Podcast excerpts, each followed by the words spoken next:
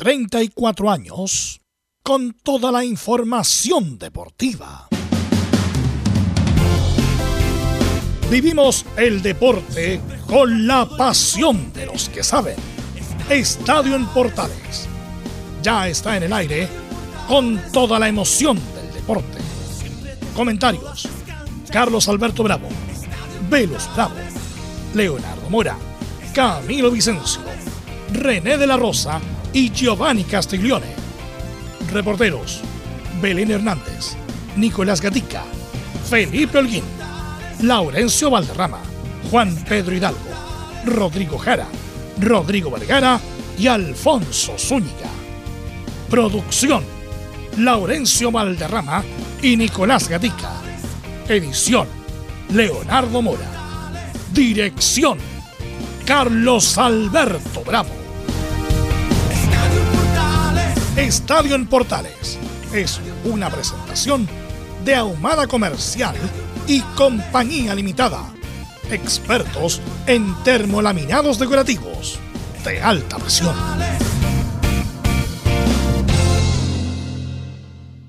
Bueno, eh, hay muchas cosas. Vamos con los titulares. Bueno, saludamos a Milo Freisa, por supuesto, que está a cargo de la puesta en el aire. Vamos con los titulares que lee Nicolás Gatica. David, vamos a comenzar con la noticia del fin de semana. El primer título de Christian Eller en la Champions League tras jugar 90 minutos en el triunfo de Olympique de León 3 a 1 ante Barcelona en la final disputada en Turín. Ender, quien dedicó el título de manera póstuma a Marco Cornés, fue elegida este lunes dentro del equipo ideal de la UEFA siendo la mejor portera. Y además es la primera chilena en ganar el trofeo de la Champions y la Copa Libertadores Femenina que obtuvo el 2012 en Colo Colo. Ya el fútbol chileno, el resumen de la decimocuarta fecha del campeonato de primera tiene tres líderes, Colo Colo, Unión y Ñublense con 28, aunque los salvos tienen mejor diferencia de gol. En la zona de clasificación a Copa Sudamericana se ubican Curicó con 22, Cobresal con 21, Higgins y Palestino con 20. En la zona de descenso se encuentran Antofagasta y La Serena ambos con 11 puntos. En la B comenzó la fecha 16 con la goleada de Copiapó 5-0 ante Puerto Montt como local y el triunfo de San Felipe 2-0 ante Iquique. En la jornada dominical, Melipía se impuso 1-0 a Santa Cruz, mientras que Cobreloa derrotó 1-0 a Fernández Vial en Calama. Precisamente el elenco brinegro confirmó este lunes la contratación de Patricio Lira, técnico que llevó a Temuco a la liguilla del pasado torneo de la primera vez. En Chineos por el Mundo en Italia, el Inter no pudo ganar el Scudetto pese a vencer 3-0 a Sampdoria con presencia de Vidal en el segundo tiempo y suplencia de Alexis. El equipo de Inzaghi terminó segundo con 84-2 del Milan, que goleó 3-0 a Sassuolo como visita y se coronó campeón luego de 11 años. En cambio, Genoa con Pablo Galdames titular perdió 1-0 ante el Boloña sin Gary Medel y se despidió así de la Serie A tras bajar a la B. En España, el Betis de Pellegrini empató a 0 ante el campeón Real Madrid y cerró en el quinto lugar de la, de la liga clasificando la Europa League. En la parte baja, Elche con Enzo Rocco los 90 derrotó 3-1 al Getafe y se salvó del descenso. Otro que aseguró permanencia fue el Cádiz, que contó con Tomás Alarcón de los 83, que le ganó 1-0 al Alavés como visita. En Brasil, por la séptima jornada del Brasileirao Palmeiras con Kusevich, todo el partido venció 3-0 a Juventude como visita.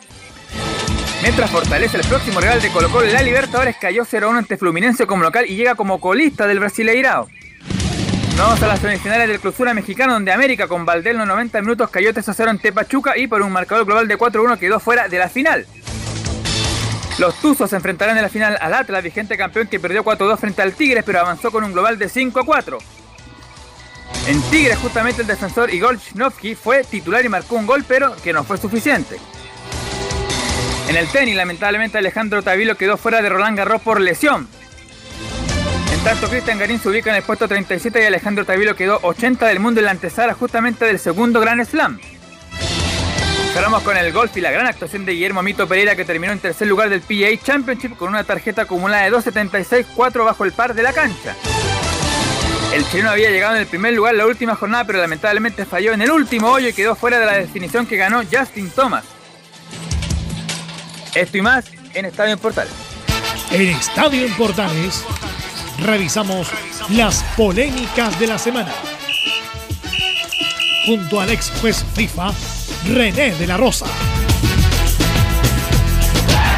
Ok. eh, bueno, eh, antes de ir con las polémicas, quiero que hablemos un poco recordando a Marco Antonio Cornes. Porque independiente de lo que se ha dado mucho en los portales, que fue como el descubridor de Tiana Antler, que es una anécdota, Es una anécdota aparte de Marco Antonio. Yo lo quisiera recordar como el buen arquero que fue, como el excelente arquero que fue, que marcó una época, que fue campeón con Católica el 84, el 87, que fue mundialista, y además fue uno de los arqueros más goleadores, si no el arquero más goleador del fútbol chileno, con casi 30 goles. Eh, entonces ahí le quiero dejar la palabra a Carlos Alberto, que lo conoció, un tipo también eh, amigo de sus amigos, bueno para el deseo, para que vamos a estar con, cosas, muy carismático, eh, que dejó una huella a toda esa generación de jugadores de, la Católica, que estuvo en Everton, que estuvo en Antofagasta, que estuvo en Región de Atacama, que estuvo en varios lados, y que desafortunadamente o afortunadamente le tocó estar siempre en la sombra en esa generación de Roberto Rojas. No había con qué darle a Roberto Rojas y siempre fue como el, el segundo en esa época. Así que bueno, tú lo conociste más y me, gustaría escuchar tu opinión respecto de Marco, Marco Antonio Cornea. Sí, cuando supe la noticia me dio mucha pena, amables oyentes, porque un hombre joven, para los tiempos que vivimos, 63 años, es muy joven. Yo, Marco Antonio Cornés, cuando ya partía en esto del periodismo y tenía cierto nombradía, quiero contar dónde lo conocí. Lo conocí entrando al Estadio Santa Laura, Marco Antonio era muy chacotero, era un tipo muy alegre, muy comunicativo. Y cuando me encontré con él ahí en el en Santa Laura me dice, Carlito Alberto, va a relatar. No, no, no, no, hoy día vengo como espectador. Qué lástima, me dijo, porque yo hoy día debuto en Palestina. Y me senté, de lo amables oyentes, detrás del arco, ahí la, donde se ve el fútbol maravillosamente donde se instala la barra habitualmente unida Española en el arco sur. Arribita ahí apoyado, y ahí apareció Marco Antonio Cornex debutando por Palestino a los 18 años. Pelota que agarraba de córner, pelota que despejaba, me preguntaba, ¿cómo estuve? ¿Cómo me movía a la izquierda a la derecha? Y así nació una amistad con Marco Antonio Cornex. Una amistad muy linda. Terminado ese partido, después de la alegría de Marco Antonio con 18 años de edad, me invitó a la sede de Palestino que estaba en la calle Santo Domingo. Y ahí compartimos una once y él empezó a jugar pool. Estaba muy contento, muy alegre. Marco Antonio nació y se crió en Palestino y le tiene un gran cariño a ese equipo de Colonia.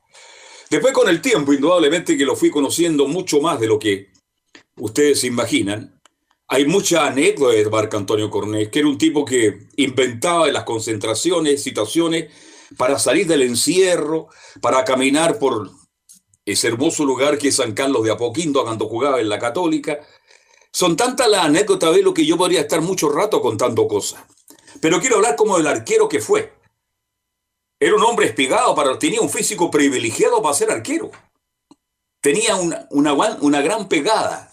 Achicaba bien, era valiente. Y donde él fue, fue figura.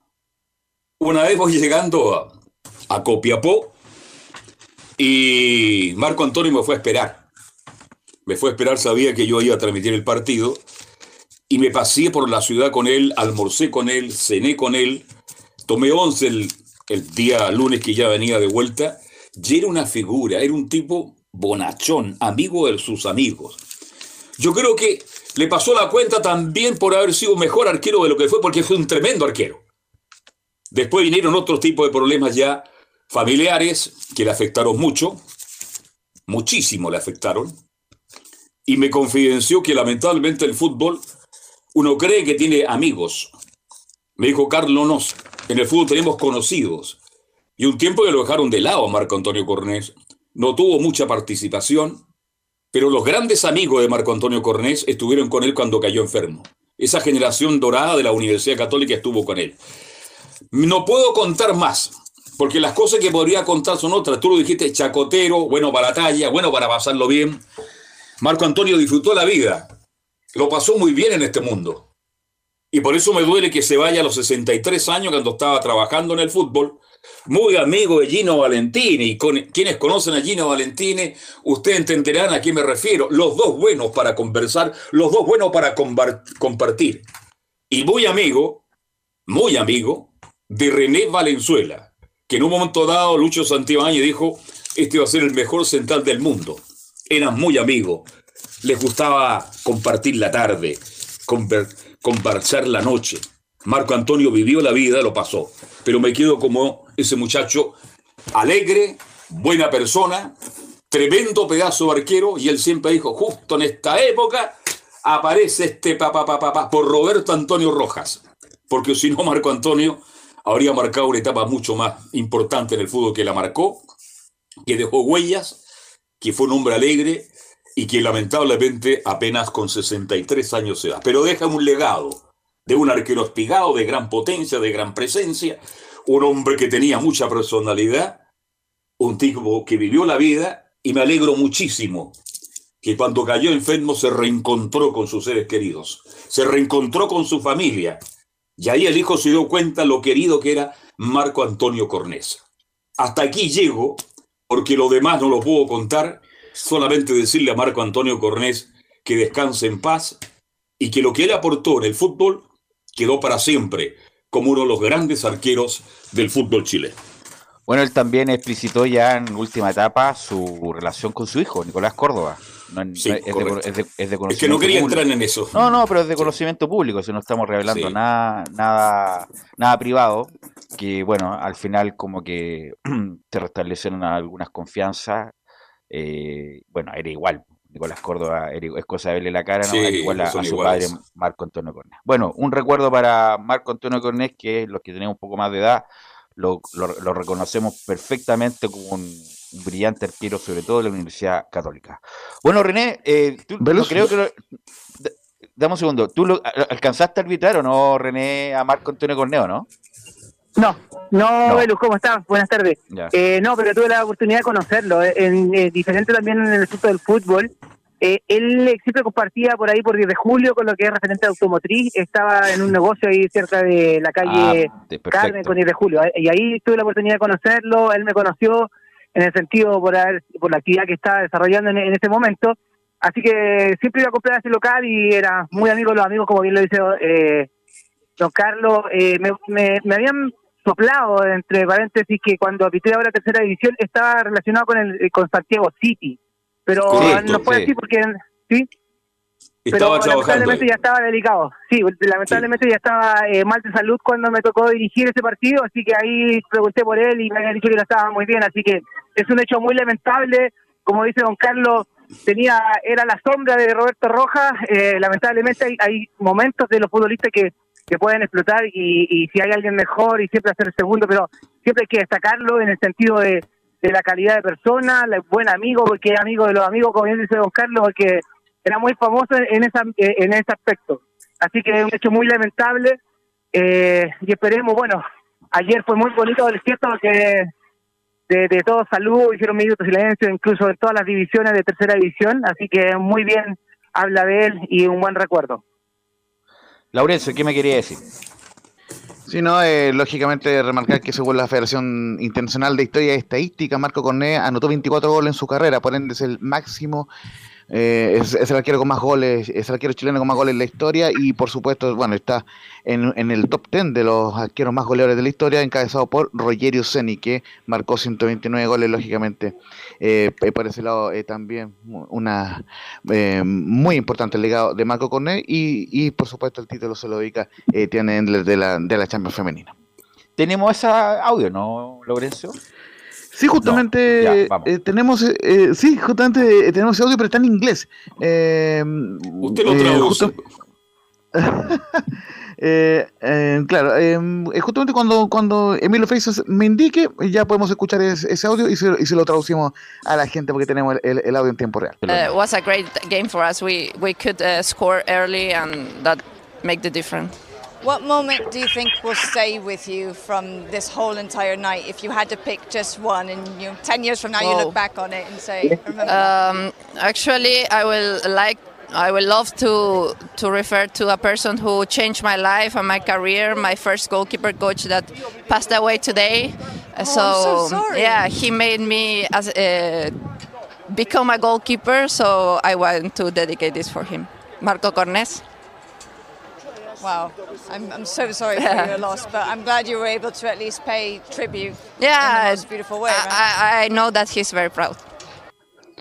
Quise dejar el audio completo, muchachos, sin interrumpirlo, porque eh, en este minuto lo vamos a traducir. Eh, quise dejar como la emoción que, eh, que tuvo en, en, un momento tan importante y ante la televisión europea por esa situación. Se lo traducimos. Fue un gran juego para nosotros donde pudimos anotar temprano y eso hizo la diferencia en este eh, partido. Y luego la periodista le pregunta, ¿qué momento crees que vas a guardar esta noche si tuvieras que elegir solo uno? Y justamente eh, Tiane le responde eh, de manera sorpresiva, en realidad me encantaría referirme a una persona que cambió mi vida y mi carrera como jugadora profesional. mi primer entrenador como arquera que falleció hoy y justamente ahí responde sorprendida la, la periodista. Él me hizo convertirme en portera. Eh, yo quiero dedicarle este título a él, a Marco Cortés. Y posteriormente la periodista dice, lo siento mucho, lamento tu pérdida, me alegro que seas capaz de retribuirlo de esta manera tan hermosa. Y justamente Tiane dice, sabes, sé que él está muy orgulloso de mí en este momento. Y ahí obviamente eh, responde eh, con mucha emoción Tiane, que le dedica el título de la Champions League femenina de manera póstuma a Marco Cortés bonitas palabras, bonitas palabras de mm. Ander reconociendo a Marco Antonio Cornet, que le dijo, en vez de jugar adelante, mejor jugar arquero te va a ser millonaria. Bueno, Correcto. tenía toda la razón Marco Cornet. Bueno, cerrando este, este capítulo, Marco Cornet, que siempre le vamos a llenar el recuerdo, quiero ir con René de la Rosa para revisar las polémicas de la fecha, René. Quiero revisar primero las polémicas del partido entre la U y Guachipato, pero quiero que me hables de Piero Massa, que siempre se manda una, no me gusta cómo dirige, discreto que es ¿Qué te parece Piero Massa, eh, René? Bueno, eh, te comento, Belu, que lo que siempre hablamos, lamentablemente eh, la calidad del arbitraje, en, vez de mantenerse, subir su nivel, lamentablemente ha ido decayendo de a poquitito, especialmente los renombres que tienen como internacionales, en este caso Piero es un árbitro internacional, el cual tiene bastante experiencia, ya ya no podemos decir que está eh, está innovando en la división, así que en la parte, bueno, y lo refleja sus designaciones internacionales, que son las mínimas que han tenido, las mínimas que ha tenido. Así que es un árbitro del cual no todavía parece que no se da cuenta que tiene en qué posición se encuentra en el calafón y yo creo que él debería estar más a la altura de los partidos, especialmente nacionales, que debería ser un máster en el tema, no lo digo en la perfección, pero debería manejarse mejor con la finalidad que lo vean y que pueda salir en forma internacional. Así que es un hecho lamentable lo que Piero no, no esté tomando esa responsabilidad que debe asumir. Bueno, porque el primer penal de la U, eh, eh, René, el primer penal que hace Osvaldo González eh, a Ronnie Fernández, claro, no, no, no, hay, no, hay, no hay doble interpretación, es penal a favor de la U. Sí, por supuesto, no, si lo puede ver en el resumen, eh, claramente penal. Eh, eh, hay dos jugadores los cuales eh, enganchan a Fernández, así que era dos por uno, así que eh, correctamente sancionado. No había no tenía doble lectura, así que bien sancionado el penal. El otro penal tampoco es, no hay ninguna ninguna polémica, diría yo. El penal de Bastián Tapia llega muy tarde, muy tarde el mm. jugador de Guachipato y es penal claro ahí, René. El segundo penal. Eh, claro, a destiempo llega es a destiempo, el cual lo engancha y es un claro penal que también anduvo bien ahí en, ese en esa sanción. Al menos en eso anda bien. Ya, eh, pero el problema está en este penal. El, problema está en el tercer penal, que no la verdad, ¿por qué? No sé, ¿por qué cobró eso? ¿Por qué no todo toque en el área es penal, René? Tienen un centro y una barreta, no le hace nada, solamente como que le mueve un cuerpo. No, no me recuerdo que, que lo como que le claro, lo claro, le, mueve, le, mueve, el cuerpo así como justamente para saltar o no dejarlo saltar y va pero más y cobra penal y más encima ni siquiera va al bar, no hay ninguna, por eso, por eso la verdad eh, no sé cuáles son los criterios porque perfectamente pudo ir al bar para asesorarse de que si fue penal o no, y la verdad, para mí por lo menos, lo dejo a ti, René, no fue penal, René. No, para mí es una jugada la cual perfectamente puede dejar seguir, es una eh, lo estabiliza, pero la nada, es lo mínimo que perfectamente podría haber sido eh, seguir jugando, pero Piero decidió eso. Eh, recordemos que nos está utilizando como corresponde el VAR, hay harta polémica el día de hoy, así que es un hecho lamentable porque eso no era penal, no para mí no era penal. Perfecto. Cambiamos de partido, René. Colo Colo jugó ayer con O'Higgins en Rancagua y está la expulsión de Costa, que como es, no sé si lo que es como que le pega por abajo, le pega un manotón. Eh, ¿Estás de acuerdo con la expulsión, no? De Costa al juego de Colo Colo. Sí, tuve la oportunidad de, ver el compacto, vuelvo a repetir, no vi el partido porque en, en actividad también deportiva, eh, pero es un claro, es en realidad una reacción en la cual un profesional, ¿cómo no sabe que no lo sé porque está de espalda, en este caso eh, el árbitro, pero está el barco, para eso está, para las expulsiones, para los gol no gol, cuando es para eso la tecnología que se está utilizando y correctamente fue bien expulsado y lamentablemente por la reacción del jugador y, y creo que ya no es primera, así que muchos sabemos que eh, la reacción de Costa no es la mejor, así que eh, esperemos que tome algún conciencia, ya sea por el equipo o para él. Estuvo bien, bien Sarabia entonces, el árbitro, Benjamín Sarabia. Bien, bien, porque hay una parte con el pie que, bueno, que, están forcejeando los dos jugadores, ah, pues igual, el jugador de, este caso, O'Higgins, también eh, pone lo suyo y ayuda también a magnificar un poco, pero hay un, con el brazo también hay un golpe en el rostro, así que correctamente la expulsión, no, no, no me diría ni siquiera amarilla, ni, ni, ni siquiera acercarse, decir amarilla y, y, y por la otra jugada, no. Está bien correctamente expulsado a mi criterio. Bueno, la otra expulsión es la expulsión de Ormazábal, de O'Higgins. No sé si fue para compensar o no, o te parece bien la expulsión de Ormazábal. La verdad podría haber sido no expulsión, a lo mejor podría haber salido con una amarilla, pero no, no sé si la palabra es compensar, sino que a veces hay, hay jugadas las cuales uno no puede, eh, eh, no, no, debe y no, y no puede tampoco equilibrar, pero yo creo que con una amarilla bastaba, no, no, eh, yo creo que se exageró en ese aspecto Sarabia y para la expulsión. ¿Algo, Camilo, ¿algo más? ¿Algún, ¿Alguna polémica adicional que quiere agregar sí, en el Partido Católica la expulsión de Lucas Melano, Partido Católica con Audax, al principio le habían mostrado amarilla, pero después Juan Lara, el árbitro de ese partido, sí. después fue al VAR y le muestran. A mí me parece que, que es correcta porque va con, como con plancha. Sí, no, no, va, va con plancha. Eh, sí, la pude ver, ¿cómo está Camilo? Sí, la pude ver, eh, efectivamente va con plancha. Él en primera instancia, eh, para él era amarilla, pero para vuelvo a repetir, para eso está el VAR, para eso llegó la tecnología, para hacer justicia, y yo creo que fue correctamente sancionado con la expulsión. Ya, eso fue polémica. Así que está bien, sí, Lorenzo. Sí, justamente yo tengo una, pero que, bueno, que, que también está en parte del futbolístico, que fue ese petardo que, que cae en el estadio Nicolás Chaguán, que eh, afecta al portero Arce de la calera.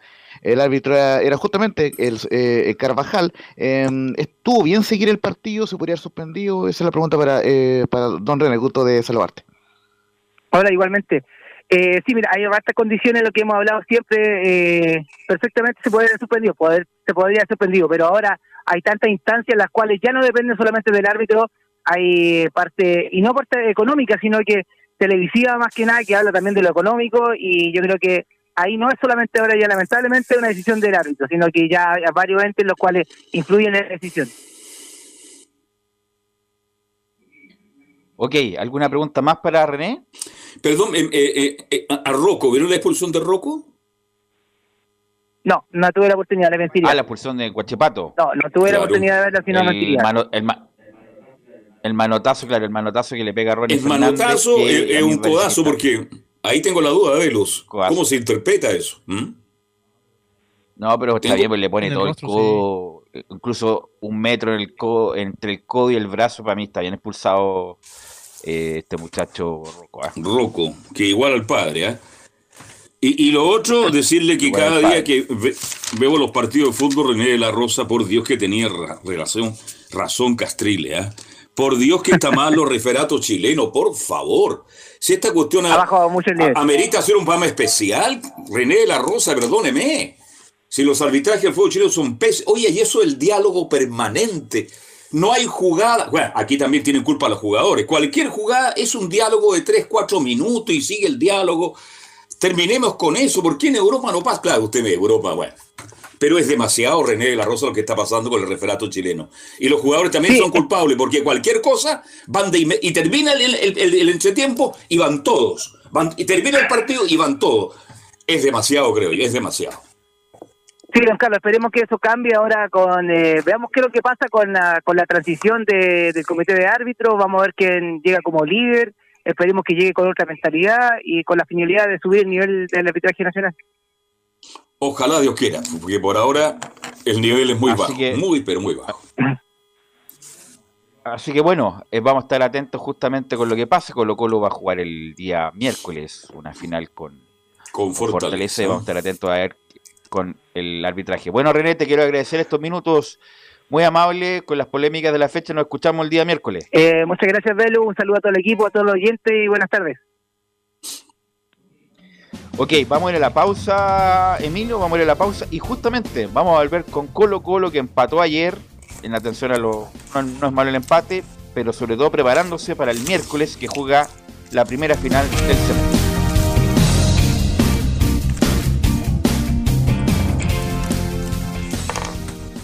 Radio Portales le indica la hora. Las 2 de la tarde, un minuto.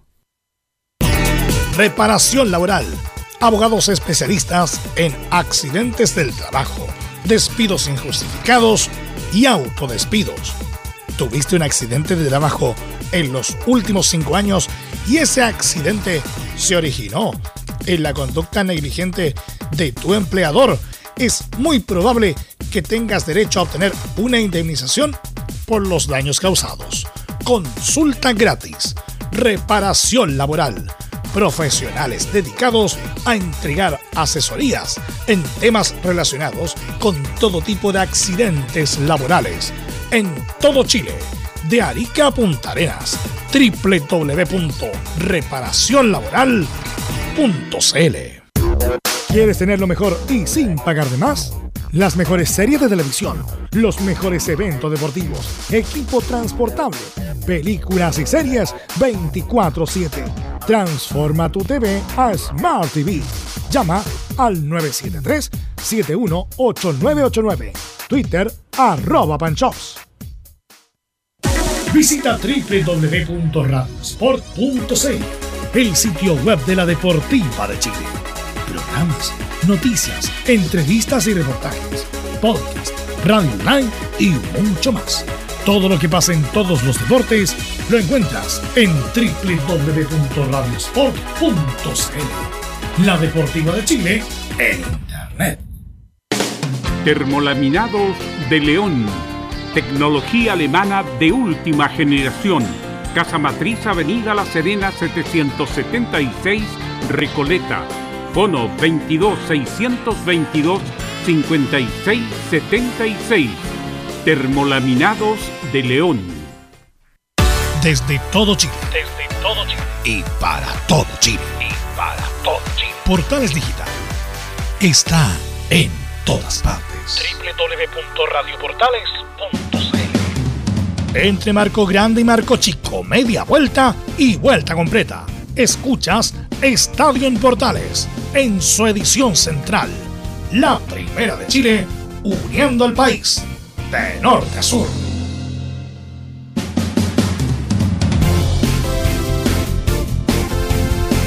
Saludamos a nuestros de reparación laboral, por supuesto. Reparación laboral, abogados especialistas en accidentes del trabajo, despidos injustificados y autodespidos.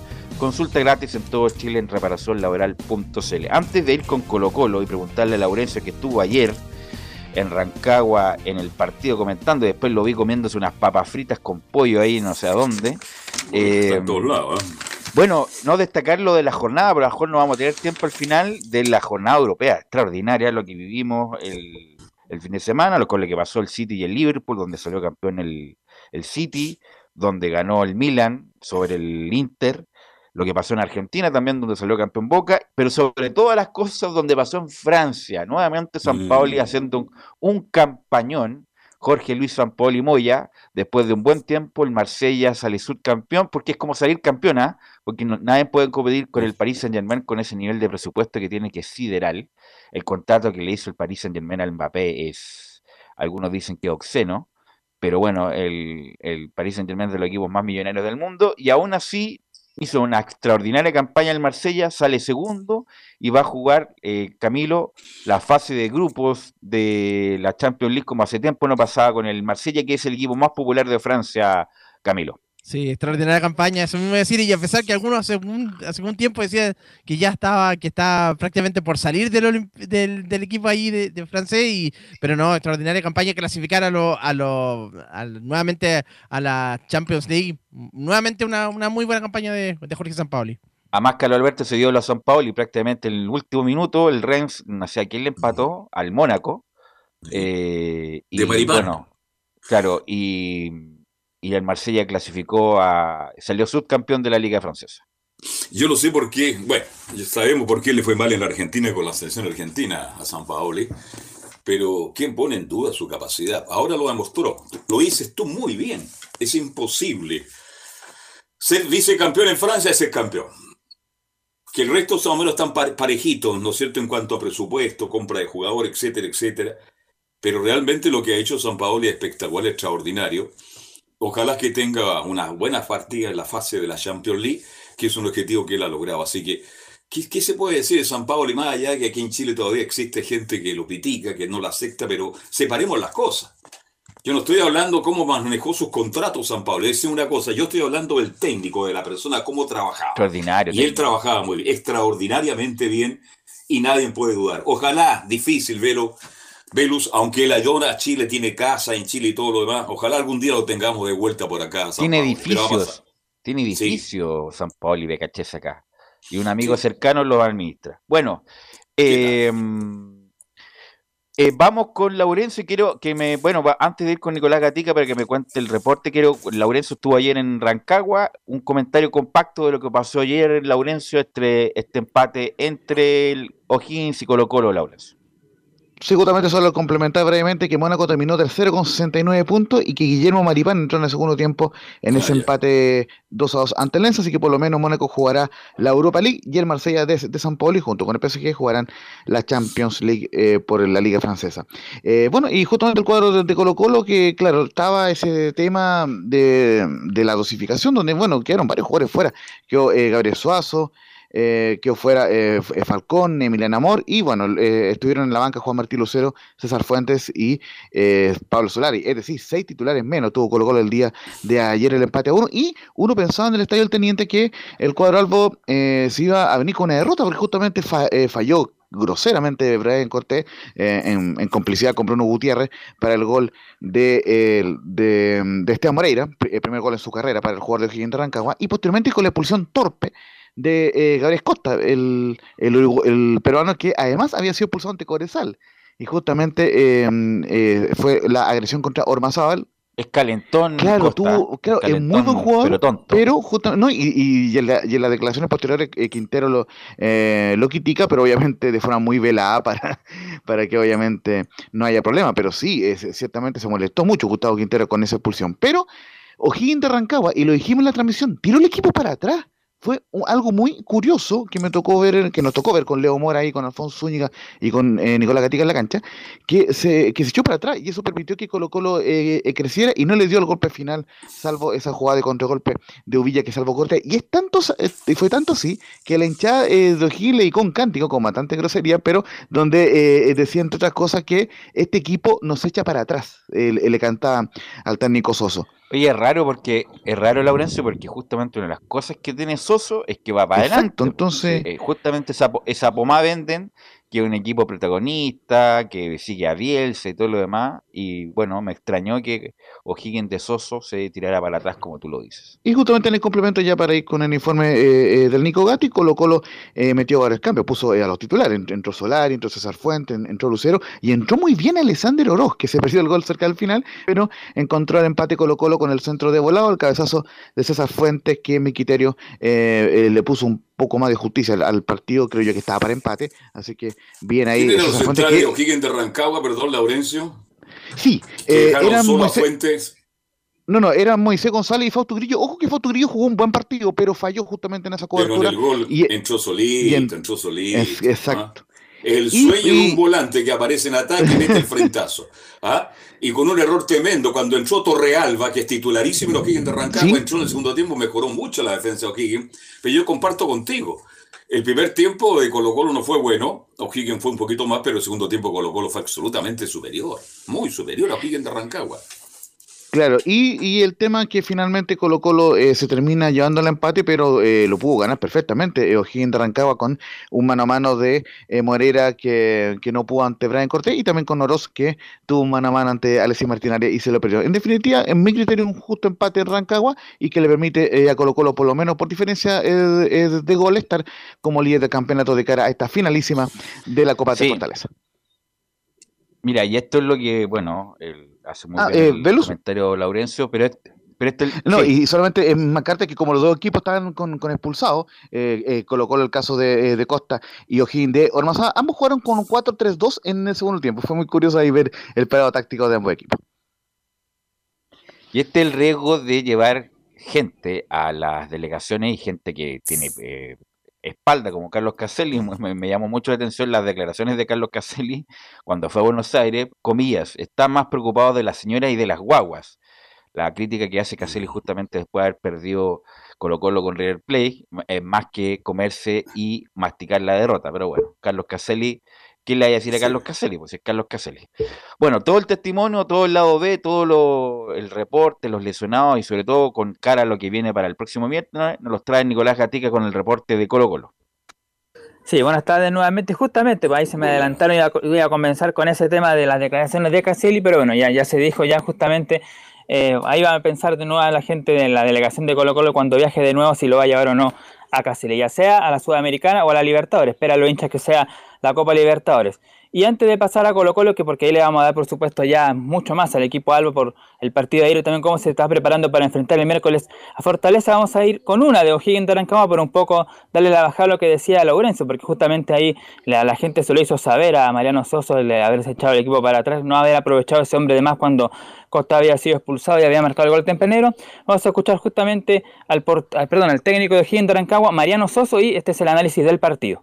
El error de, Cortés lo pudimos forzar, es decir, ahí se ve este, el ejercicio de una presión alta y, cuando digo que el equipo saltó al campo con una determinación que es poder eh, neutralizar a Colo Colo, que a mi, a mi entender es el equipo más regular de este torneo y más consistente en su fase defensiva y lógicamente con mucho criterio a la hora del juego. Bueno, eh, eh, tuvimos la, la posibilidad de, ser efectivo en esa primera acción y lógicamente lo que buscábamos y lo que aspirábamos era disponer del balón, que eso lo tuvimos, pero ser más profundos para poder eh, ampliar esa ventaja. el equipo tal vez, bueno, no, no, tuvo tanta claridad y, la cantidad de jugadas que nos hubiesen permitido eh, convertir ese segundo gol. Claro, está obviamente la, un poco la falta de atrevimiento que tuvo Mendozoso, él destacaba, claro, el, análisis, el comienzo que tuvo justamente, y estuve leyendo también algunos eh, medios ahí rancagüenos y, y decían justamente que, claro, se comenta el error de Cortés, pero dicen, le reclamaban, criticaban, decían, pero no hablan de que ese error fue eh, provocado por la gente de O'Higgins por la presión alta. Todos hablan de que fue un error de, del portero Cortés, pero no que fue por mérito justamente de la gente de O'Higgins. Hay una crítica que se le hacía justamente al resto de los medios. Pero eso, eso ya para cerrar con el tema de, del cuando celeste. Y con Colo Colo, bueno, ya vamos a escuchar testimonios justamente de Quintero y sobre todo del Colo Gil. Aquí nos vamos a sentar en dos declaraciones, de, una de Quintero y otra del Colo Gil, que hablan justamente sobre el castigo del día miércoles, que Colo Colo va a jugar sin público, solamente la gente eh, de Colo Colo y de Fortaleza, pero los equipos solamente, eh, la gente que tiene que ver con el periodismo y esas cosas, pero no nada de público, que apeló Colo Colo obviamente con ahí el abogado brasileño Eduardo Carleso, pero definitivamente no resultó y va a tener que jugar sin público Colo Colo frente a Fortaleza el miércoles a las 6 de la tarde, pero lo bueno es que si Colo Colo avanza ya sea octavo de Copa Sudamericano de Libertadores, el próximo partido ya sí la podría jugar eh, con público, en una ventaja, pero por lo menos lamentablemente quizás en el partido más importante del semestre eh, Colo Colo no va a tener apoyo del público, pero ya está hecho, ya está hecho así y tendrá que verlo. En total, Colo Colo en el año 2020 tuvo varios partidos jugándolo así, así que no va a ser la primera vez, pero tendrá que eh, justamente ver, ojalá jugar el mejor partido, ya lo de afuera, no tomar en cuenta lo de afuera y, sentarse en el partido, claro, eso. Los propios errores de Colo Colo, son todos errores velos de Colo Colo. Primero la hinchada de este grupo de 200, 300 delincuentes. Díganle delincuente, no le digan son delincuentes. Están castigando al club, va a jugar sin público. Y en cuanto a lo futbolístico, lo dije el otro día y fui, categórico. Si Colo Colo no era capaz de sacar un resultado digno en Buenos Aires, y a estar, hoy día, hoy día Colo Colo está peligrando no pasar la otra fase. Usted verá, claro, es colista, fortaleza, pero son brasileños y vienen a jugar con Colo Colo la opción de seguir avanzando en la Copa Libertadores. Entonces Colo Colo, con sus propios errores, tanto técnico como los jugadores y los hinchas, hoy día está comprometido para el próximo miércoles cuando enfrente a Fortaleza.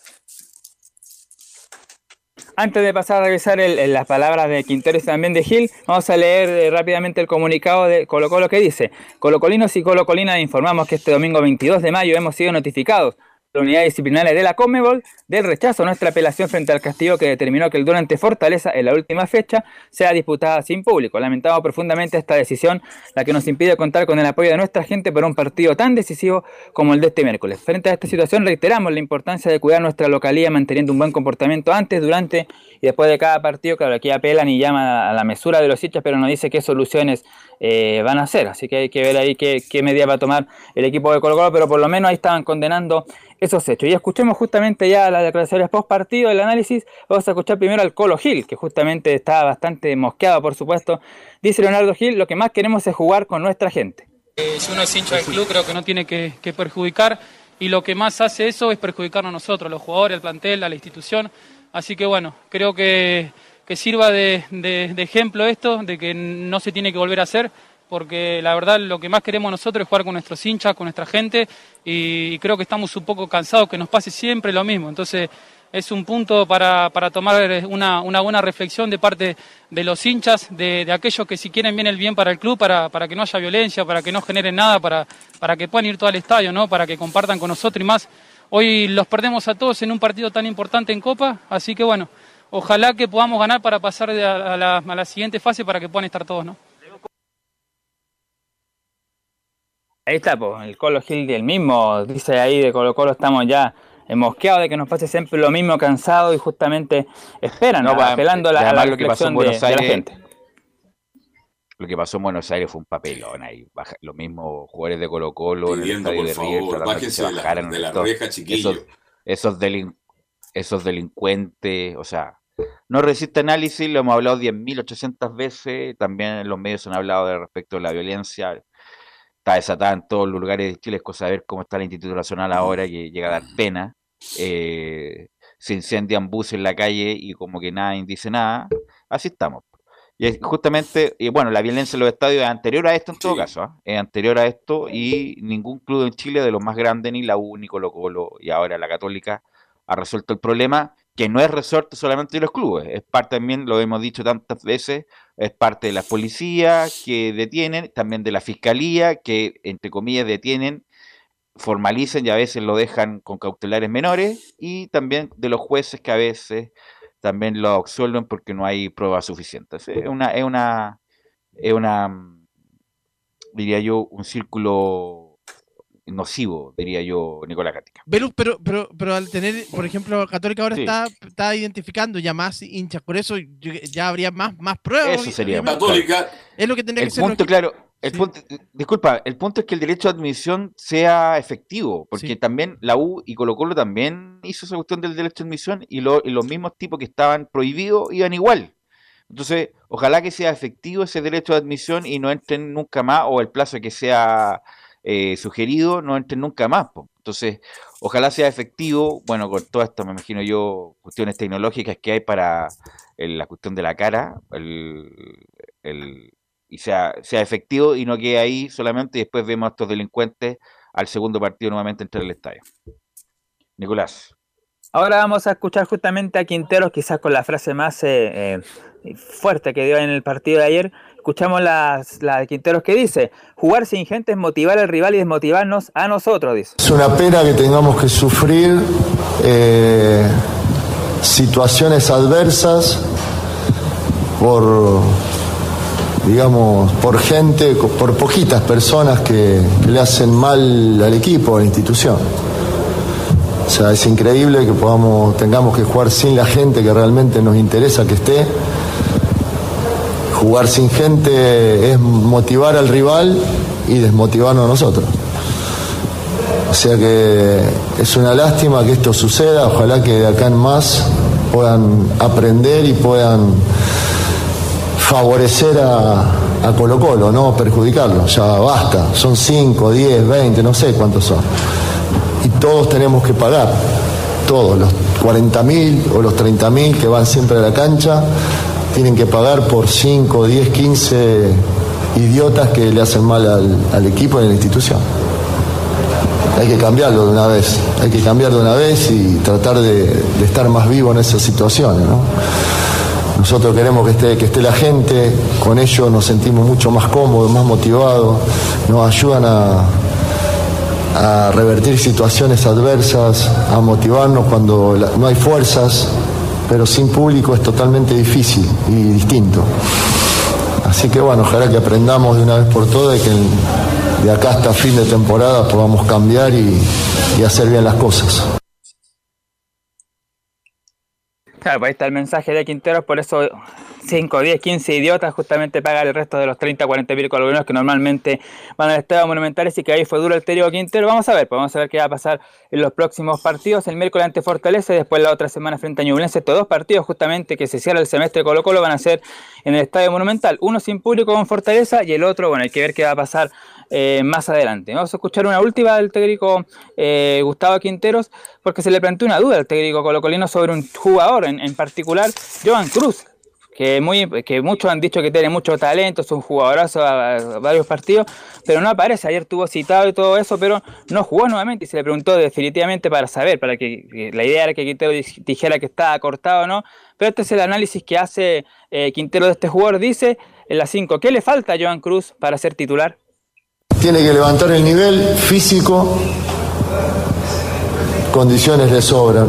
Es un jugador que tiene mucho futuro pero tiene que nivelarse físicamente y con trabajo con los demás compañeros. Él todavía necesita trabajar más para estar, tener la intensidad, la dinámica y la preparación que tienen sus compañeros. Pero es un jugador distinto, es el jugador que todos estamos esperando que se ponga bien para jugar.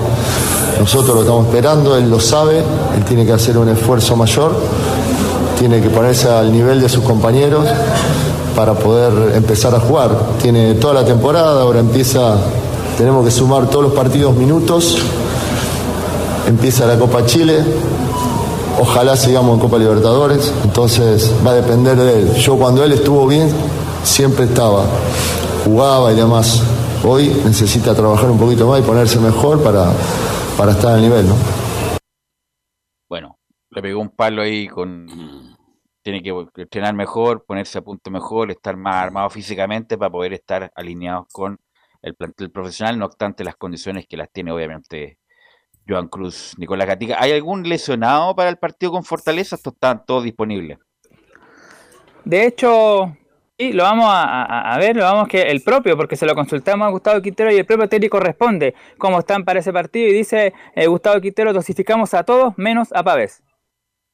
Dosificamos a todos, así que para el menos a Pavés, pero Pavés cuando le hacemos los estudios después de los partidos no, eh, no se carga, o sea que es un jugador que se recupera rápido, así que todos los demás lo dosificamos, así que vamos a estar enteros, Emiliano va a jugar, al menos siempre está jugando porque así lo siente, aunque se tenga que infiltrar, aunque se tenga que que preparar para hacerlo sin entrenar normalmente. Él quiere jugar y quiere estar y para nosotros es importante que esté. Así que eh, Falcón igual y lo importante es tener todo a disposición. El único que no va a estar va a ser Opaso que está amonestado con amonestaciones. Así que todos los demás van a estar al 100% para jugar esa final. Ahora, Nicolás Gatica, estar atento, ¿ah? porque ahora se termina el mercado, o sea, se termina el primer semestre, diría yo, terminan las cosas en Europa. ¿Qué noticias sabes de la continuidad de Suazo y Cortés? Que lo más probable es que en el segundo semestre no continúen en Colo Colo. Es muy probable que estos dos jugadores se vayan titulares en Colo Colo.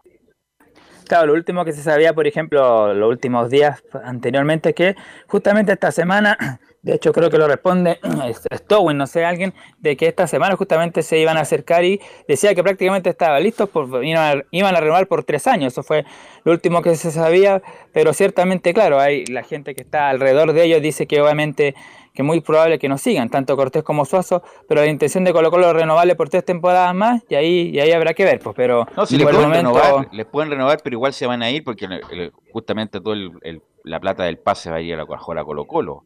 Pero Suazo, Camilo, Carlos Alberto y Cortés están en la edad justa para tomar rumbo, independiente, independiente de que pueda ser nocivo para Colo Colo, pero en atención a ellos, su experiencia europea, su experiencia extranjera, 24 25 años, en la edad justa para irse, ¿no, Camilo? Sí, con el, y con el nivel que tuvo Suazo además durante este semestre, pues fue uno de los mejores de Colo Colo, eh, seleccionado chileno, rindió en la selección nacional en un puesto que estaba, que era, que era complicado, así que es, el momento para que, para que parte y por la edad también, y Cortés lo mismo. Cortés está pasando por un gran momento, aunque los últimos dos partidos ha cometido algunos errores contra River y no venga con esa cuestión por la presión de O'Higgins, pero cuando un jugador juega tan mal como los pies como jugó ayer que Cortés, es la falla del portero Cortés. Hoy día el arquero está obligado a trabajar en la semana con los pies. Ojalá que le metan, porque se juega siempre para atrás, para atrás, y ahí cometió un tremendo error. Pero yo comparto con ustedes, es la edad, es el gran momento de Suazo. Suazo era un jugador que hace un año atrás prácticamente era criticado por todo el mundo, nadie le da ninguna opción, no tiene condiciones, no tiene nivel, incluso se hablaba para para que juegue en Colo Colo como titular. Resulta que ahora ahí inamovible. Tiene que irse ahora Suazo y Cortés por el futuro de su carrera. Y Colo Colo va a ganar algunas lucas. Ahora le pregunta al tiro Camilo, ¿y quién va a reemplazar Opaso? Va a ser este gran jugador de Colo Colo, para mi gusto, que tiene condiciones rojas, ¿será la gran oportunidad para él? Rojas tiene que ser. Jason Rojas, el lateral derecho, que es suplente Opaso. ¿Algo más, Nicolás? Sí, la última que vamos a escuchar que tiene que ver con alguien que estuvimos ayer a la entrada del estadio, a Jaime Pizarro, histórico capitán de Colo Colo el 91, que fue a ver a su hijo Vicente, quien jugó algunos minutos. Y justamente ahí muy bien junto a Laurencio le sacamos algunas declaraciones a, al ex volante colocolino y habló obviamente el tema pues, sobre Lizardo Garrido. Y vamos a escuchar la que habla sobre justamente el Chano, dice Pizarro, nuestro deseo es que el tratamiento de Lizardo Garrido tenga resultados. He estado con él y por supuesto que nuestro deseo es que su tratamiento, su, dedicación tengan pero extraordinarios resultados. Así que acompañarlo a él, así como lo han hecho también todo el grupo del 91, con mucho afecto, con mucho cariño eh, y con el aprecio que todos le tenemos. Hemos compartido eh, muchas experiencias, eh, algunas muy complejas, muy largas, y bueno, hemos tenido la posibilidad de en conjunto poder eh, irla superando. Así que yo espero que con, toda la cercanía, todo el aprecio, todo el, cariño que le tienen los jugadores, el cuerpo técnico, eh, directivo, eh, él también sienta esa positiva energía para, para seguir adelante.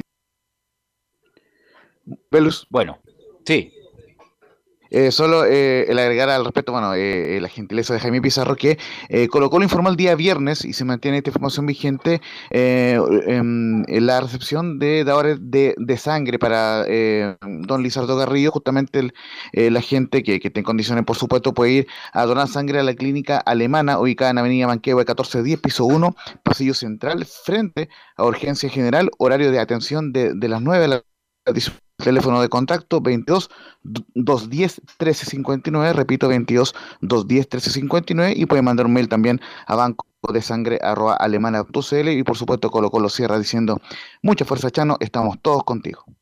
Clínica alemana, dijo Laurencio, que justo se cortó ahí. ¿Clínica alemana?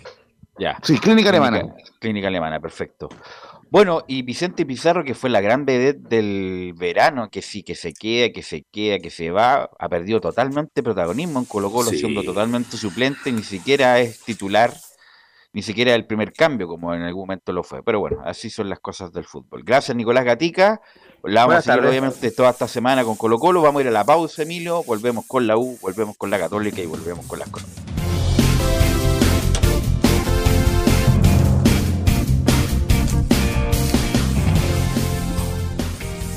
Radio Portales le indica la hora.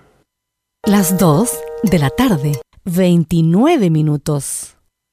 Lleva al siguiente nivel tus eventos, ceremonias conciertos y potenciando tu audiencia con DS Medios. Servicio de transmisión de TV en circuito cerrado y vía live streaming HD. Tecnología de punta y un equipo profesional nos permiten realizar transmisiones sin cortes y con la más alta calidad. Cotiza ya ingresando a www.dsmedios.cl. Visita www.radiosport.cl, el sitio web de la Deportiva de Chile. Programas noticias, entrevistas y reportajes, podcast, radio online y mucho más. Todo lo que pasa en todos los deportes lo encuentras en www.radiosport.cl. La Deportiva de Chile en Internet. Comercial IAC y Compañía Limitada. La mejor calidad mundial en laminados decorativos. Comercial IAC y Compañía Limitada es Pertec en Chile, San Ignacio 1010, Santa Rosa 1779, Avenida Mata 446 y Portugal 501. Comercial IAC y Compañía Limitada es Pertec en Chile.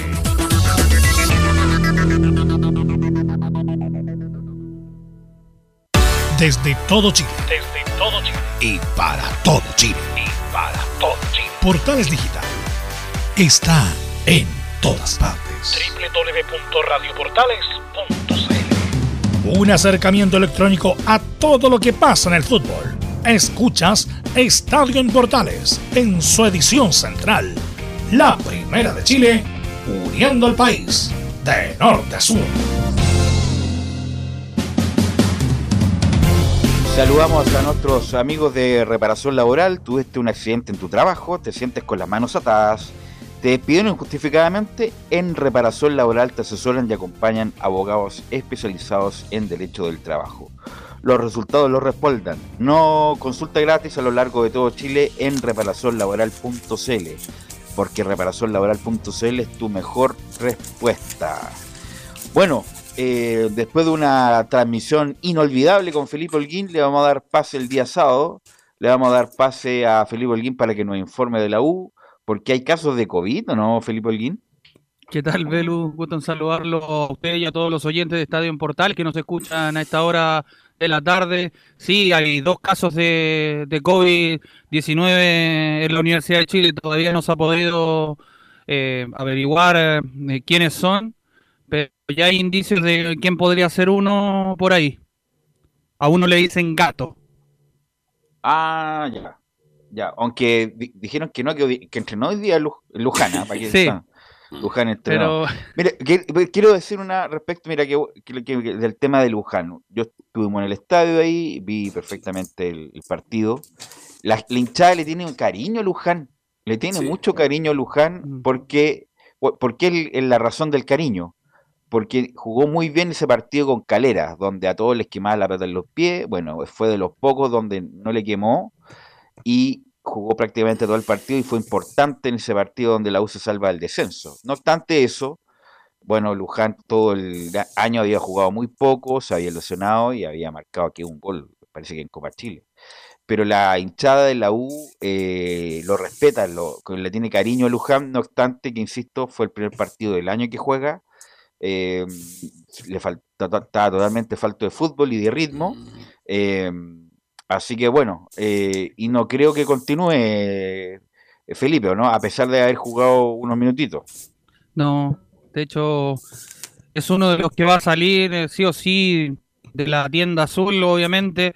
Y bueno, el otro es el jugador, el boliviano, José María Carrasco. Ese sería el otro que podría salir también que no estaría en los planes de Diego López. De hecho, de muy buena fuente se le puedo decir que ya mandó a pedir un central, quizás es de mucho experiencia tiene este central, pero le puede dar una salida diferente a la Universidad de Chile, sobre todo porque lo conoce de Peñarol y de los equipos donde dirigió también en Italia el técnico Diego López. Estoy hablando de Lema, Lema central, central de Newell's. Alto, pelado, medio tosco, pero Muy parecido a, eh, eh, a Pinola, el es muy parecido, central de, punta para adelante, ¿eh? y lo que se este mueve le pega. Pero este es derecho, porque Pinola es zurdo.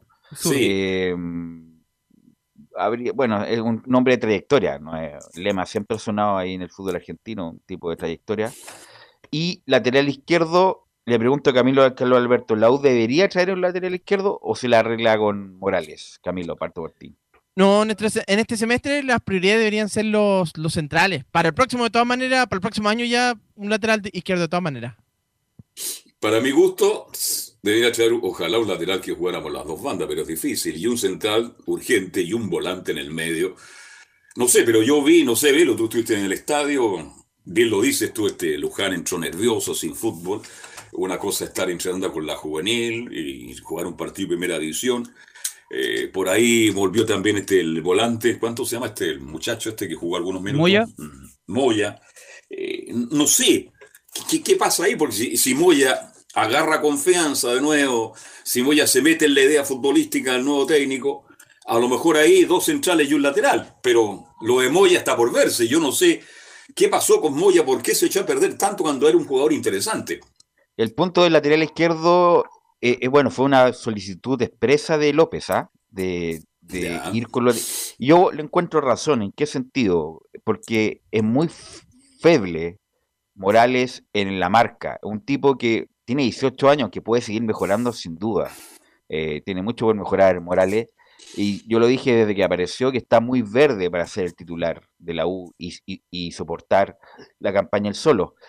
Eh, pero obviamente con Masante, que tampoco hizo un gran partido, pero siempre le ganaba la espalda a, Morales. Y yo creo que cerrar ese lado no es mala idea tener un lateral izquierdo, a pesar de que Navarrete ha hecho buenos partidos, correctos partidos, pero Andía es más que Navarrete, no nos perdamos. A pesar de que Andía no, no ha cumplido en la U, como que le pesa la camiseta, pero Andía es más que Navarrete en este momento. O sea, es más, tendría que mejorar mucho Navarrete, cumple, cumple con la labor y, bien ganado se tiene la titularidad, pero eh, si lo ponemos los dos laterales es más Andía. Bueno, más el central que va a venir y ahí va a tener que no sé con quién jugar o, con Bastián Tapia o bueno, eh, Casanova yo creo que le quedan dos, tres meses más tranquilamente. Eh, respecto a eso, bueno, y el volante central que es urgente. Lo dijimos también en la transmisión, los minutos que podemos comentar, es que eh, Seymour un tipo que corre, que mete, que habla, nada, es indiscutible su, su aporte en ese sentido, pero la U necesita más prestaciones. Necesita un tipo que sea bueno para el fútbol, que pueda iniciar la jugada, que pueda descargar, que pueda hacer cambio de juego, y no correr, correr, correr, correr, correr, y no marcar presencia con el balón, cosa que muy bueno, nunca lo ha hecho en su carrera además. Eh, y destacar también lo de Pablo Arangui, que hizo un gran partido, gran partido, fue ¿Y dónde tiene que jugar Pablo Arangui? Siempre, siempre la discusión. Pablo Arangui tiene que jugar donde lo puso Miranda, por la izquierda, por la izquierda. Discutíamos a veces con Leo Mora y con otros más, donde tiene que jugar es por la izquierda, por la izquierda, por la izquierda, de ahí se engancha hacia adentro. No de enganche, porque si pierde no lo siente, no es armador, no siente la, conducción Pablo Arangui. Pablo Arangui es un delantero que se mueve mover de la izquierda hacia el medio y no por otro lado dando vuelta. También los Osorio, muy interesante los Osorio. Los no, Osorio fue extraordinario. Los Osorio tiene una pega, unos cambios, y por eso le digo, los vimos ahí en la cancha, unos cambios. Sí, una gambeta, y, con ninguna, y con ninguna dificultad, eh, o sea, le pegaba así cambio de juego, los Osorio es... El, ahí, ahí sí te habían puesto el nombre La Joya. Es cosa de, de Osorio y de lo que lo rodean, de que siga así, porque puede ser no solamente el presente de la U, sino Carlos Alberto el, presente y futuro de la selección chilena. Sí, yo vi el partido, Borgi estaba loco, ¿eh? Borgi estaba loco con, con, Osorio y tiene toda la razón para estar loco. Sabemos con lo que fue, yo estoy hablando de Borgi futbolista, no Borgi, fue técnico y tampoco este comentarista. Pero la gambeta, los cambios de ritmo que tiene este muchacho, y tú bien lo dices, verlo en directo es mucho mejor. Es realmente con condiciones y creo que tiene que tener ya el puesto asegurado en el Ciudad de Chile en una etapa en que todos pretendemos que la U termine este año tranquilo tiene que jugar, jugar Osorio. Lo que me preocupa es Brun porque me, le puse mucha atención, me da hasta pena Brun. También tiene que ser uno de los jugadores que deja el... Oye, qué buen, qué buen punto, sí, qué buen punto, Brum. Entró Brum y la primera que toca 10 metros 10 metros fuera del próximo jugador. Oye, qué manera de costarle a. Y eso que Washington Castro, su representante, dice, no, denle dos o tres partidos seguidos. No, si, si nota el tiro que Bruno no da. Que Bruno no tiene condiciones técnicas, Camilo le cuesta controlar, no sabe ni caminar, ni correr. Se para Eh, mal Camilo, yo creo que este, yo creo que este muchacho fue una de las peores contrataciones de de la U. Y aparte que ya ha tenido, ya tuvo tres partidos seguidos en, en su momento, pues sí, él fue titular y no, y no, y no, no ha rendido, así que no, ya esperarlo, ya creo que lo más probable es que va a partir a, a mitad de semestre. Y lo otro, Velo, hay que destacarlo. ¿ah? Yo sé que ha tenido crítica, pero Galíndez, partido que, que juega por la U, cada día juega mejor. En los goles no tuvo nada que hacer porque fueron penales. Cumplió una gran labor, sobre todo en los primeros minutos, cuando Guachipato se aproximó al arco Universidad de Chile. Esos minutos fueron muy difíciles, Felipe Holguín, y si no es por Galinde, a lo mejor la U hubiera estado en desventaja esos primeros minutos. Sí, buenas actuaciones de Hernán Galíndez que va creciendo de a poco el jugador y también lo que mencionaban ustedes, eh, bueno, lo de, Brum. Es uno de los que puede salir también junto a los otros dos extranjeros eh, para liberar los cupos y así la U poder comprar tres eh, puestos eh, y que sean extranjeros, obviamente. Pero al respecto de eso también habló Sebastián Miranda tras eh, el- esta victoria tan trabajada ante un Guachipato que también lo asfixió eh, y lo hizo ver mal en los primeros minutos. Pasemos a revisar la primera declaraciones. Acá en la primera de Chile, donde habla el Seba Miranda y dice: Tenemos que seguir mejorando como equipo y analiza el partido. El trabajo que hicimos durante la semana se vio reflejado hoy en el partido y eso obviamente que me deja tranquilo. Que tenemos que seguir, mejorando cosas claramente. Eh, un 3-0 eh, jugando de muy buena manera, presionando muy bien, no podemos pasar un 3-2 y terminar, y terminar, eh, terminar viendo casi la hora. Entonces tenemos que seguir mejorando como equipo, tenemos que mejorar esos aspectos, a pesar de que, sobre todo en el segundo tiempo, Huachipato, si bien eh, no nos creó muchas ocasiones, más fueron centros, pero en general no, no tuvo ninguna atajada como para, para, ¿cómo se llama? Como para que nos diga que, sí nos crearon muchas oportunidades. Sí, hicimos, cometimos dos penales, tengo muchas dudas en el segundo, pero bueno, tenemos que seguir madurando como equipo, entendiendo que también eh, la situación en la que está el equipo es complicada, o era complicada, y, y tenemos que seguir corrigiendo cosas y seguir madurando y seguir creciendo para, para seguir escalando posiciones en la tabla. Ahí estaban las declaraciones de Sebastián Miranda al respecto de lo que fue este partido. También hablaba del polémico penal y también tuvo otras declaraciones el Seba Miranda al respecto donde mencionó y le dio la bendición al nuevo técnico que va a llegar ahora que es Diego López. Pasemos a revisar la, tercera de- declaración, digo, donde dice el próximo técnico se va a encontrar con un equipo que tiene muchas ganas. Tengo la posibilidad de conversar con el próximo técnico. Es que se va a encontrar un equipo que tiene muchas ganas, que tiene muchas ganas, que hay que acompañarlo, que, que tenemos que, que tienen que tratar de hacerle entender eh, y convencerlos de su idea de juego, que los jugadores están 100% comprometidos, 100% comprometidos con el club y con el técnico, con el técnico que esté, porque de verdad que es un muy buen grupo, es un muy buen grupo que eh, conmigo han tenido un respeto tremendo, que se han entregado a una idea y a una manera de entrenar que no tengo nada que reprochar, todo lo contrario, estoy muy agradecido de ellos. Eso es lo que yo le puedo decir, es decirle que tienen muchas ganas de revertir esta situación, que poco a poco lo estamos, que la estamos revertiendo, que eh, estoy convencido de que, de que cuando al jugador se- uno es, más cercano, pero sabiendo que hay un- una, distancia en quién es el entrenador y quién es el jugador, y cuando uno convence a los jugadores de la manera que uno quiere, el rendimiento, el rendimiento sube. Ahí estaban las declaraciones de Sebastián Miranda, muchachos. Oiga, Diego López regresó a Montevideo, tengo entendido, y viene definitivamente el miércoles, juega Chile ya. Así es, eh, jugó por temas personales eh, el técnico Diego López eh, y por eso que no, no iba a estar en, este partido. De hecho, mucho se le preguntó al técnico en conferencia de prensa eh, luego de la victoria ante Huachipato a Sebastián Miranda y él dijo que eh, le había comunicado Azul Azul que iba a continuar hasta el partido contra Cobresal allá en el norte. Ese sería el último partido que él iba a estar al mando de la Universidad de Chile. Y luego de eso ya Diego López el día 18 de junio sería el debut del técnico por Copa Chile ante General Velázquez. Perfecto. Que no se sabe dónde se los ese partido todavía, ¿no? Y los refuerzos me imagino luego también, ¿no? Terminado hasta Sí. en junio. En junio pueden Sí, ya en empezar. junio eh, ya O sea, se abre la más, ventana pues. de transferencias, claro. Y, y al respecto de esto, eh, eh, muchachos, eh, habló hoy en conferencia de prensa Pablo Aranguis, el autor de, los dos goles eh, de la noche eh, tan ansiada, tan dorada para él.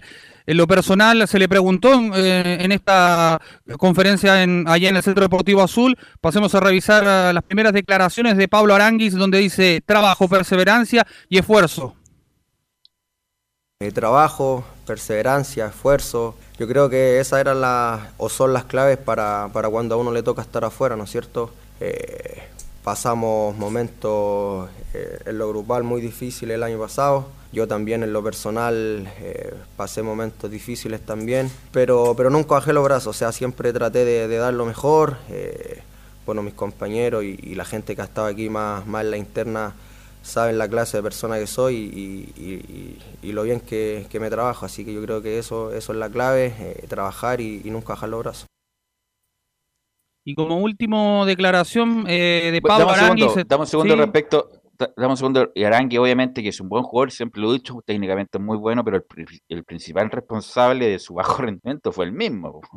El mismo no, no anduvo bien eh, de ser titular y partir muy bien con Caputo. Partió muy bien con Caputo Arangui, incluso haciendo goles. eh, pero después bajó mucho. Un partido con Católica, un, un gol increíble que se lo ataja Dituro, que estaba mano a mano ahí eh, le- como que le mermó la confianza. Después fue la Copa América. Hay que recordar, fue la Copa América con, con Rueda. En Brasil se pierde un gol increíble, solo con Bolivia. Y ahí empecé a mermar la, muchas redes sociales, mucho show y poco juego. mucho baile. Y ahora lo vi enfo- lo vi enfocado, eh, un jugador importante. Si, la, si per- persevera en el nivel, es muy importante para la Velus, U. en esa Copa América del año pasado con Lazarte, Sí. que incluso estuvo. que- Lazarte, y Lazarte que le dieron razón, como tiene 10 razón. 10 minutos y claro, se mandó esa pelota afuera. Pero baila, baila bien, ¿ah? Parece, que baila bien, ¿ah? Sí, por ahí eh, es Felipe. bueno para apostar también. Sí, en los carreras sí, de bueno. caballo. Ah, claro. Y en los ratos libres va al casino. Bueno, hay gente que le gustan los juegos de azar. Ya.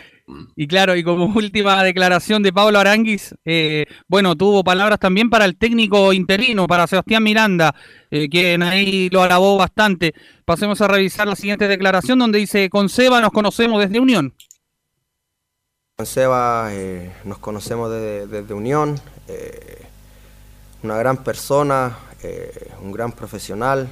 La verdad es que previo a, la semana de, de partido eh, habló conmigo y un par de jugadores me dio la confianza, eh, haciéndome sentir parte importante dentro del plantel. eh, en, el poco tiempo que, ha estado con nosotros así, así lo ha hecho sentir y la verdad es que muy agradecido por, por la confianza que me dio, obviamente también de, de los compañeros y la verdad es que muy contento por, por cómo se dieron las cosas el fin de semana. Ahí estaban las declaraciones de Pablo Aranguis, muchachos. El próximo partido de la U es el día sábado 28 a las 17.30 horas allá en el norte, en el campamento minero. 16.30 ¿Usted va a horas. viajar por allá? Me imagino. Sí, allá vamos a estar en vivo y en directo. Son 11 horas por tierra, ¿ah? Sí, pues, No, que valga la vamos- pena por Felipe y conectarse bien. Sí, no, vamos, vamos en eh, por aire. Ah, ah Ahí con el- por ahí, todo el bueno. equipo. Ya, La ventaja suya, que usted tiene capacidad. Bien, lo felicito. Bueno, Felipe, vamos, continuamos la semana, continuamos con la semana con la U, con bueno el técnico que me imagino luego ya se va a tomar las funciones, lo van a presentar, me imagino yo, y los refuerzos de la U que también está buscando un sub-20 bueno para no ocupar los, los, los, los cupos de, de refuerzo. Así que la seguimos la semana, Felipe. Así es, Velus. Que tengan muy buena tarde. Velus. Chao. Sí, Camilo. Ese día al- se puede ver la final de la Champions a las 3 y ¿A después qué hora es eso? Qué bueno, qué bueno. ¿A qué hora es la final de la Champions? A las Tres de 15 la horas de tarde. nuestro país. Y termina 15, 4.45 el partido a las 5 y media. Claro, sí. Ah, ya.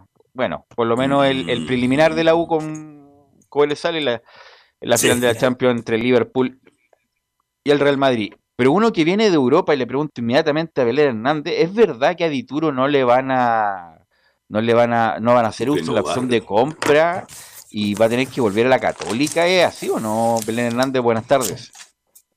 Buenas tardes, Velus. Buenas tardes a todos los que nos escuchan hasta ahora. Claro, se le acabó el préstamo allá en el Celta de Vigo a Matías Dituro y efectivamente no hicieron, eh, no, no, no, no, van a comprar en definitiva al jugador, querían eh, volver a hacer el, eh, querían volver a, tenerlo como préstamo a, a, Dituro, pero en definitiva va a tener que volver a San Carlos de a poquito porque claro, como está solamente a préstamo en, en Celta de Vigo, ya se despidió, jugó su último partido y por lo que él mencionó también en sus redes sociales, va a volver a Chile, pero no sé si eh, volvería a la Universidad Católica. Sí sé que Ariel Holland obviamente lo va a querer, obviamente que en, Cruzados van a querer tener a un jugador de la calidad de Matías Dituro, pero eh, también hay que ver lo que quiere el jugador.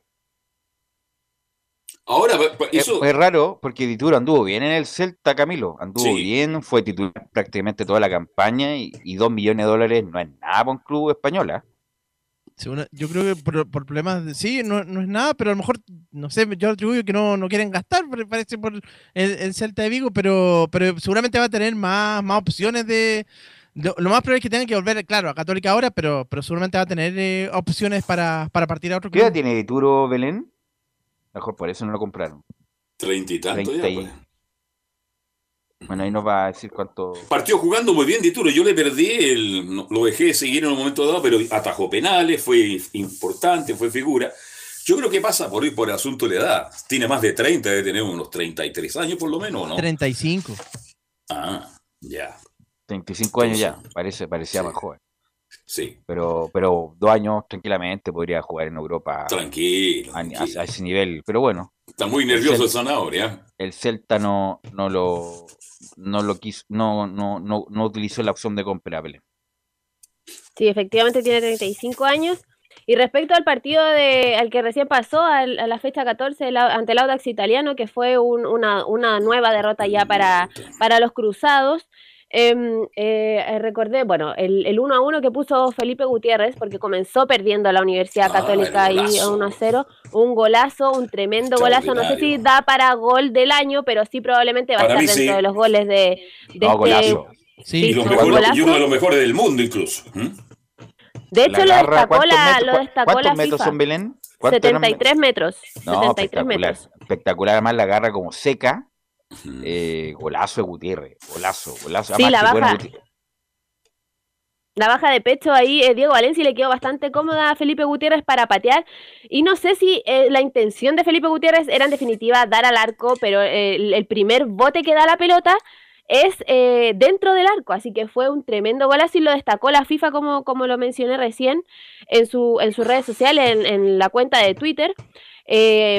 pusieron el video de este gol y bueno, aprovechó también que, el portero del lado italiano estaba adelantado. Yo vi la jugada 25 mil veces. Primero es talentoso Gutiérrez, que Él ve que estaba adelantado Salazar, Salazar estaba prácticamente en el medio campo. Ahí estaba Salazar, adelantado, en el medio campo, y lo ve Gutiérrez que está prácticamente muy lejos del área y le mete un pelotazo extraordinario. Así que hay una intención absoluta, por eso se valora el gesto técnico de, Gutiérrez. Incluso, Carlos, eh, Gutiérrez estaba más cerca del área propia que, claro, que el campo contrario. Así fue. No, increíble, un golazo, extraordinario. Sí, de hecho, de respecto a la calidad que usted mencionaba, don Carlos, también eh, se le vio que intentó eh, hacer un gol olímpico en un córner que, tuvo la oportunidad ahí en el primer tiempo, así que mostró bastante la calidad que de jugador que es Felipe Gutiérrez en este partido, que lamentablemente perdieron los cruzados, pero em, también, bueno, el que otro que anotó y que puso el 3 a 2 final eh, este marcador, este partido, que fue en el minuto 55, o un pase que habilitó ahí Felipe Gutiérrez justamente a Fernando Sampedri, y que el goleador cruzado finalmente sumó su décimo gol en lo que va del campeonato, en lo que va de este torneo. Y eh, vamos a pasar a escuchar de inmediato a Ariel Holland eh, respecto a su análisis del partido y menciona el resultado fue justo el resultado justo, este, sobre todo por lo hecho por Audax en el primer tiempo, donde hubo algunas este, desacoples en el sistema defensivo del equipo que posibilitaron que ellos no solamente abrieran el marcador, sino que, lo puedan haber en el primer tiempo definido el partido. ¿no? Luego en el segundo tiempo que creo que empezó otro partido, a pesar de que ellos ampliaron el marcador, pero creo que con el 3 a 2 faltaban 35 minutos cuando a Melano lo usaron. Creo que nosotros en este momento estábamos mejor y creo que estábamos en el camino de poder llevar el partido a un espacio que nos posibilitara no solo empatarlo, sino tener la ambición de ganarlo. Pero lamentablemente es una jugada particular, quedamos con 10 y ya a partir de allí ya creo que era todo más cuesta arriba, ¿no? Así que en el balance creo que perdimos bien porque creo que cometimos los errores suficientes y necesarios para darle el argumento al rival de, aprovecharlos y ganar el partido. ¿A dónde estuvieron los errores? Usted, Camilo, usted estuvo en la transmisión directo en directo, dejaron muy temprano con Cristian Frey, con Belén Hernández. Oiga, los dos centrales católicas se los regalo, ¿ah? Sí, por ahí nuevamente el, el primer gol de Audax, un cabezazo solo por ahí de Pablo Alvarado. Después el segundo igual también, ¿no? Errores, los errores defensivos, Carlos. Pero también la crítica a Lucas Melano, Carlos. Eh, uh. hasta el momento cuando ha jugado no ha Malano, usted se equivoca, es Malano. Malano, no es Melano. Bueno, pero hasta el momento ha aprovechado, no ha aprovechado ninguna de las oportunidades. Ahora lleva tres minutos en cancha y, y entra con esa plancha eh, mal. Seguramente también eh, será uno de los candidatos a salir eh, ahora cuando termine el semestre. Bueno, justamente respecto al tema de la defensa, nuevamente están teniendo problemas ahí la dupla de centrales con Tomás Astaburuaga y con Nehuen Paz, que todavía no logran consolidarse ahí en el fondo, están dejando bastante espacio. A la Universidad Católica le están entrando mucho. Em, les han marcado 24 goles en los 14 partidos que va de este campeonato. Perdón, Belén, Belén, perdón, Belén, usted me corrige. ¿Cuánto mide Autobravo? Azul un metro ochenta y siete, un metro casi 90 y, Paz también. Por arriba. Le ganó toda la tarde la delantera de Audax italiano. Por arriba, increíble jugadores altísimos. No, tiene barra, eh, tiene eh, básquetbol la católica esta no Camilo Vicencio, porque podrían dedicarse a jugar al básquetbol mejor. Lo digo en forma irónica porque jugaron muy mal. Yo vi el partido, lo estuve mirando, observando cómo se movían, les cuesta una barbaridad. Y por arriba la perdieron toda la tarde, Camilo y Belén. Por ahí entró el Audis, por ahí logró ganar el partido el Lauta Palazzo tuvo varias oportunidades también por, por, arriba, justamente como usted lo. Además del gol, ¿no? Sí, fue, fue bien complicado esa faceta. Don en honor al tiempo, Belén, ¿algo más? Sí, eh, tenía bastante información de Sí, mañana, mañana la vamos a continuar con toda la información. Pero mira, vamos, vamos, a escuchar otra declaración del técnico Ariel Holland que se refiere a, su, a lo que quiere él, porque ya respecto al tema de las bajas que está teniendo no tiene eh, más recambio, justamente ahí en el tema de defensa, y menciona, estoy deseando llegar pronto a junio. Yo estoy deseando llegar lo antes posible a junio porque ahí vamos a poder eh, trabajar este, muy duro y, corregir muchas de las cosas que con tantos partidos seguidos no es tan fácil en los entrenamientos porque prácticamente estamos más recuperándonos que entrenando. A eso se le suma que tenemos muchos, muchos lesionados y entonces el recambio no es muy importante y de modo tal que tampoco podemos ir regulando energías entonces creo yo que, bueno, por lo menos yo deseo que pasen pronto estos dos partidos que quedan, tratar de recuperar la línea que el equipo puede tener, que hoy en el primer tiempo le costó muchísimo. Mira, respecto a, las, a las bajas, se le suma además eh, Bruno Bartichotto, que tiene una contractura de isquiotibiales. También José Pedro fue en salida, que es baja para mañana. Todavía no está confirmada la lesión, pero sí salió resentido del partido. De hecho, pidió el cambio en el, en el primer tiempo, en el minuto 37, ahí en, en el duelo ante el Audax italiano.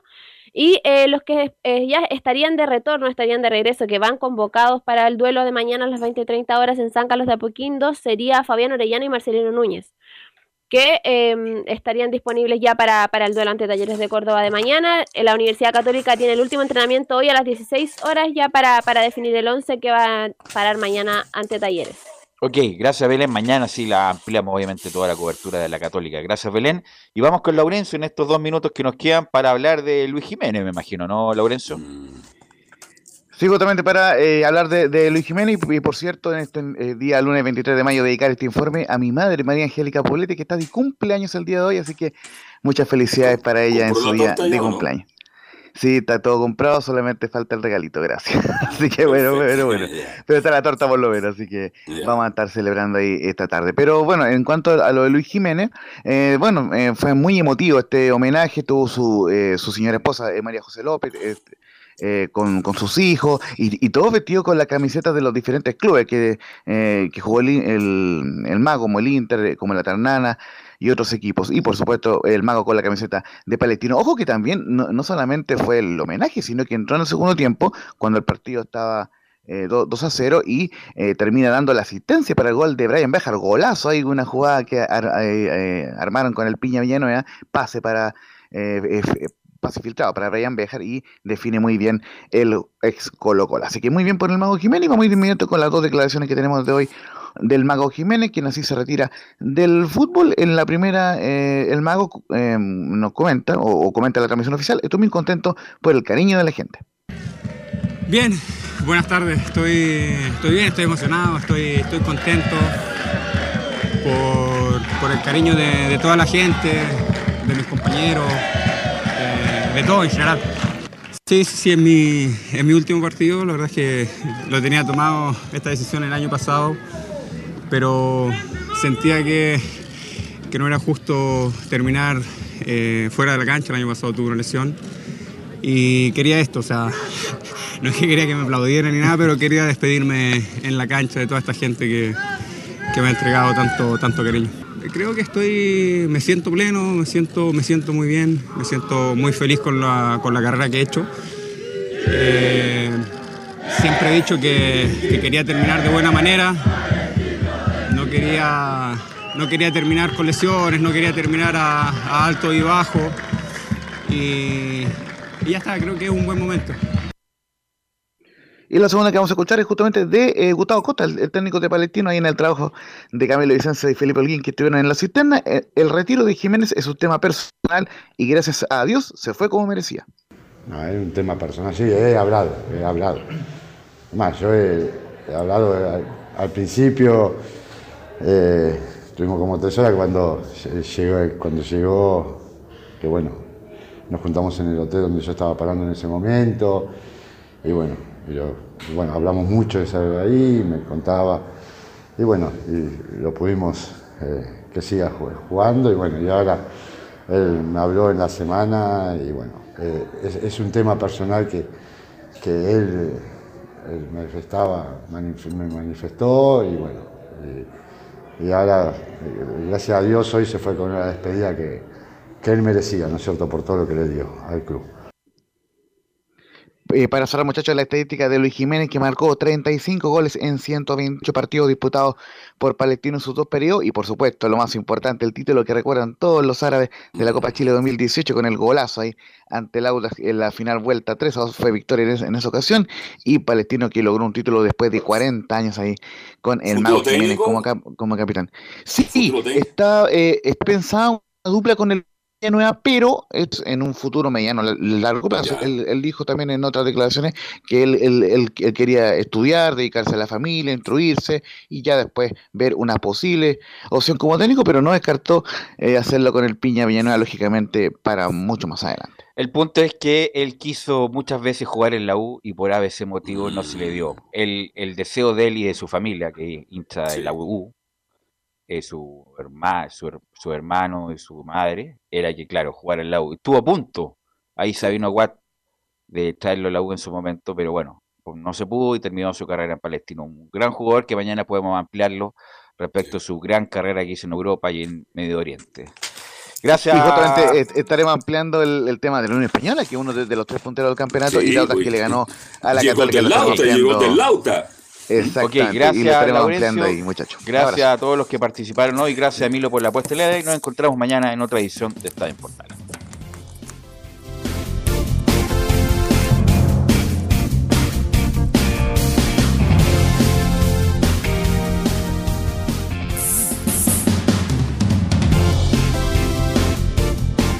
Fueron 90 minutos con toda la información deportiva.